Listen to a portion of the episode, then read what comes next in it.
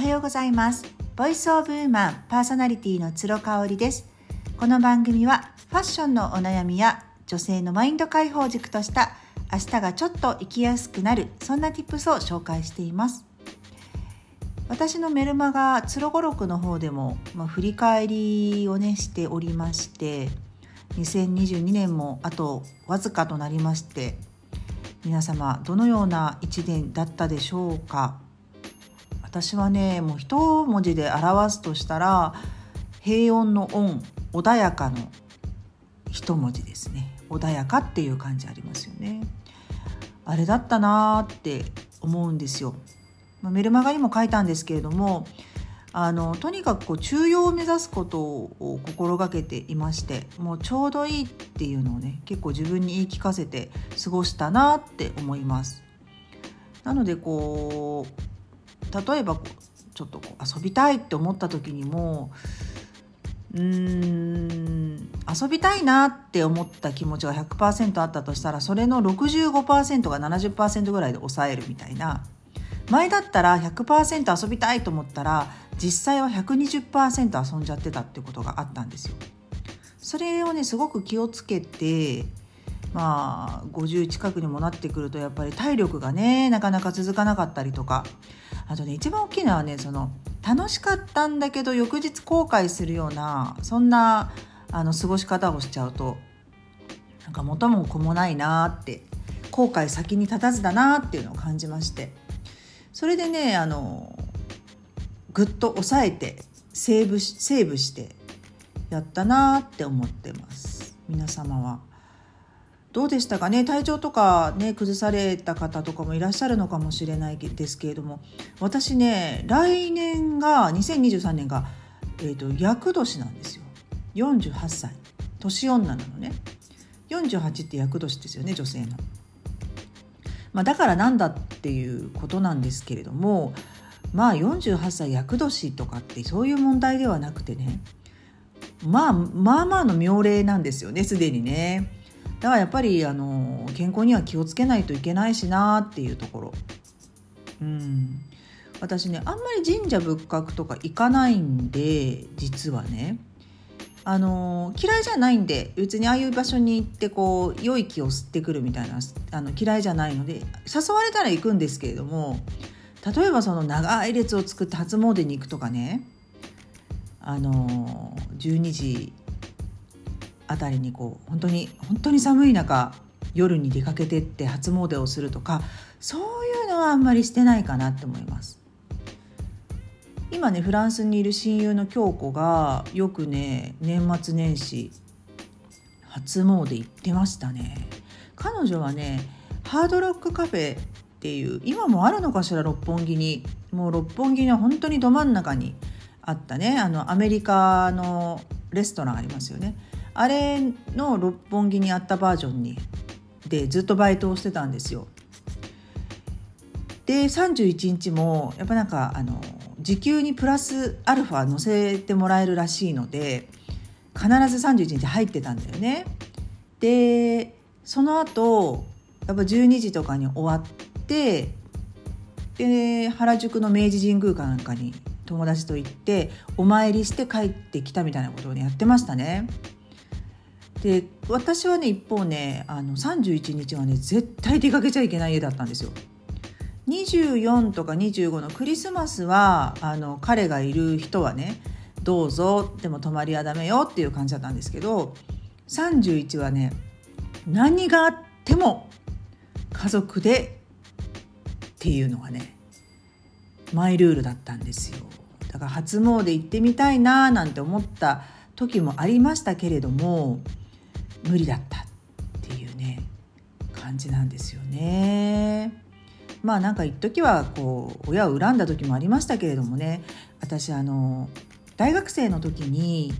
すっごいハマっていた下北沢のライブハウスがあったんですよ。で最初はね友達となんか音楽だけ聴きに行きたくてもうライブハウスのあのあのなんて言うんだろうこう臨場感みたいなのを味わいたくてね音楽が好きだったから行ってたんですよね。高校生だったかな？あれ？高校生だったかもしれないですね。あの下北沢行ってたんですよ。で3,000円とか2,000円とかであのライブが見られるんでね。でもちろんそんなメジャーな人たちとか全然いないからさ。初めはこうあの行った時間で見れる人みたいな感じだったんですけどなんかねも友達とすごいハマっちゃったバンドがあってその名も電光石火って言うんだけどね。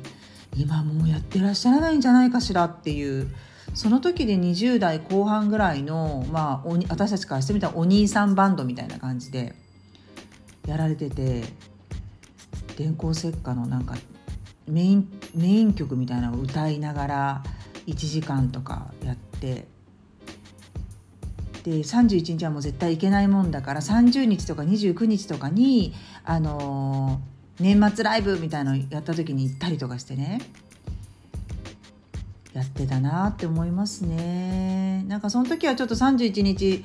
こうみんなでカウントダウンしてライブハウスで過ごしてみたいななんていうふうに思っててで私のその時一緒に行ってたお友達はもう親御さんがね全然 OK なお家だったんですよ。でもうちがダメだったんでじゃあもうその子も行けないよね。やっぱ一人で行くわけにいかないから。だから諦めてたっていうのをね今ね話してて思い出しました。いやもう47年生きてくると年末も47回過ごしてるわけじゃないですか当たり前だけど。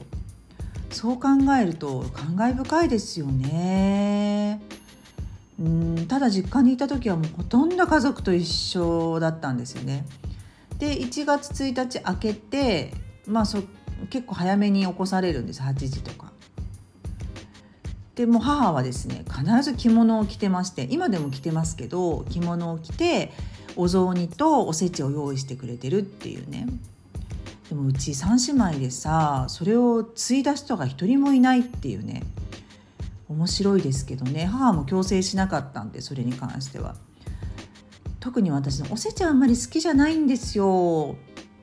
であの結婚した主人も好きじゃないからもう外で買ってくることすらしないっていう感じなので今年もねあの私の誕生日も結局レストラン行かずにあの近くのフレンチ惣菜を買ってきてねフレンチ惣菜のあのなて言うんでしょうかバラエティパックみたいなやつをねまあ、結構いいお値段で作っていただいてそれでもうあの年末年始は過ごそうかっていうふうに話してますね主人ともねもうお酒飲んでみたいな感じで今年はね、まあ、シャンパンはもちろん私と主人大好きなんで飲むと思うんですけどオレンジワインをね頼んでましたね主人が。なのでオレンジワインを飲んだりあとは日本酒をねあの2本ぐらいちょっと買ったんですよ。でこれあの一緒にコラボでピアス作らさせてもらっているあのれいちゃんがあのデザインをしたんですよね。いわゆるエチケットのデザインをした日本酒でエステサロンのオーナーさんが兵庫県西宮のねなんかこう泉南地域の余っちゃったお米をどうにかしたいなっていうのでじゃあ日本酒作ろうっていうことで日本酒を作ったっていうね。なんかそれまた詳しく聞きたいなっていう感じなんですけど。それのパッケージのデザインを仲良しのれいちゃんがしたのであこれはいいなと。私日本酒大好きなんですよね。なので日本酒もね2本ほど買ったので1本は振る舞い酒としてイベントで出して今度のフリーマーケットでね。1本はもう私がうちにキープして飲もうかなっていうふうに思ってます。ねもう暴飲暴食はね仕方なしですね。もうお雑煮も大好きだしさ。お雑煮って皆様のお住まいの地域でどんな感じなんですかね。うちはねもう本当にシンプルに、えーと、昆布と,、えーと、椎茸で出汁を取ってあと鶏も入れてるかな？鶏の出汁で取ってでそれに、えーと、とお醤油とかみりんとか日本酒で味付けした本当にシンプルな醤油味のお雑煮。でうちはねあの焼かないでそのままあの結構やわやわいお餅を入れて食べてましたね。でもうちの主人とかはね焼いてる焼き餅を入れるのが好きだったりとかするので。で長男は焼かない方が好きとかね。めんどくさいんですよねこれがまたね。ただまあお雑煮ぐらいは、まあ、作ってもそんなに時間もかかんないしね。美味しいしやっぱ美味しいじゃないですか。本当に美味しいですよね。ちょっとこう柚子のあの皮とか入れたり三つ葉入れたりとかするのが本当に私大好きで。これもまた食べちゃうんですよね。1回に3つとか4つとか食べちゃうんだけどお餅ってカロリー的には1個がお茶碗1杯らしいんですよご飯ね。え4杯食べちゃうってことだからね。結構な量になりますよ。もうねあの実は昨日はっちゃんのところねアクリセレクトあ違う違う違うボーテドアクリアクリさんでエステ納めをしてもらってきたんですよ。もう首も腕も背中ももうガチガチだったんで。フィジカル Q っていうねあの電気をこう通すエステシャンの方の手を通して電気を通すっていうねマッサージを受けてきたんですけどこれ何がいいかって揉み返しが一切ないんですよね。であのエステとかマッサージ私大好きなんですけどハンドマッサージで普通にやっていただくと気持ちいいんだけどさなんか終わった後すごい脱力感あったりしません？ねなんかそのちょっとこう気だるいみたいな感じになっちゃってその後仕事とか人に会ったりとかまずできないなみたいな気だるさ倦怠感みたいに襲われてしまうんですね私ね。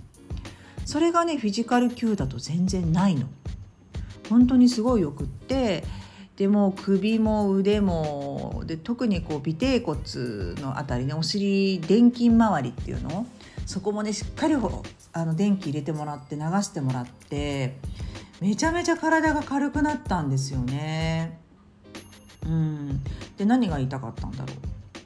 そう。なのでまああの年内そんな感じで。今日はね美容院にこれから行って忘年会行ってきます。それこそはっちゃんとかれいちゃんとかねみんな来る忘年会なんですけれども。あそうそうそう。それでねそのその時にあくりさんの担当の女の子にねすっごく肉質があの背中とか柔らかいんで本気出してね2週間とかであの食事制限したら一気にサイズダウンしますよって言われたの。なんか私ぐらいのねそのアラフィフの人ってまず肉質が硬いんですって。で硬いとやっぱり冷えるからそこで贅肉もつきやすくなる代謝が落ちるからねなんかそういう感じなんだけれども私の場合とっても肉が柔らかいからあのまずもみんなその柔らかくするためにステップ踏むんですけどつろさんの場合はそれが必要ないと言っていただいてだからね2週間ぐらい本気出したらねウエストとかでめっちゃ変わると思いますよって言っていただいたからもう私ちょっとね年明け 年明けからと言わず、まあ、忘年会では美味しく楽しく飲んで食べて翌日ぐらいからちょっと頑張ろうかな。ねなんか関西いるのもあとちょうど3ヶ月なのでね丸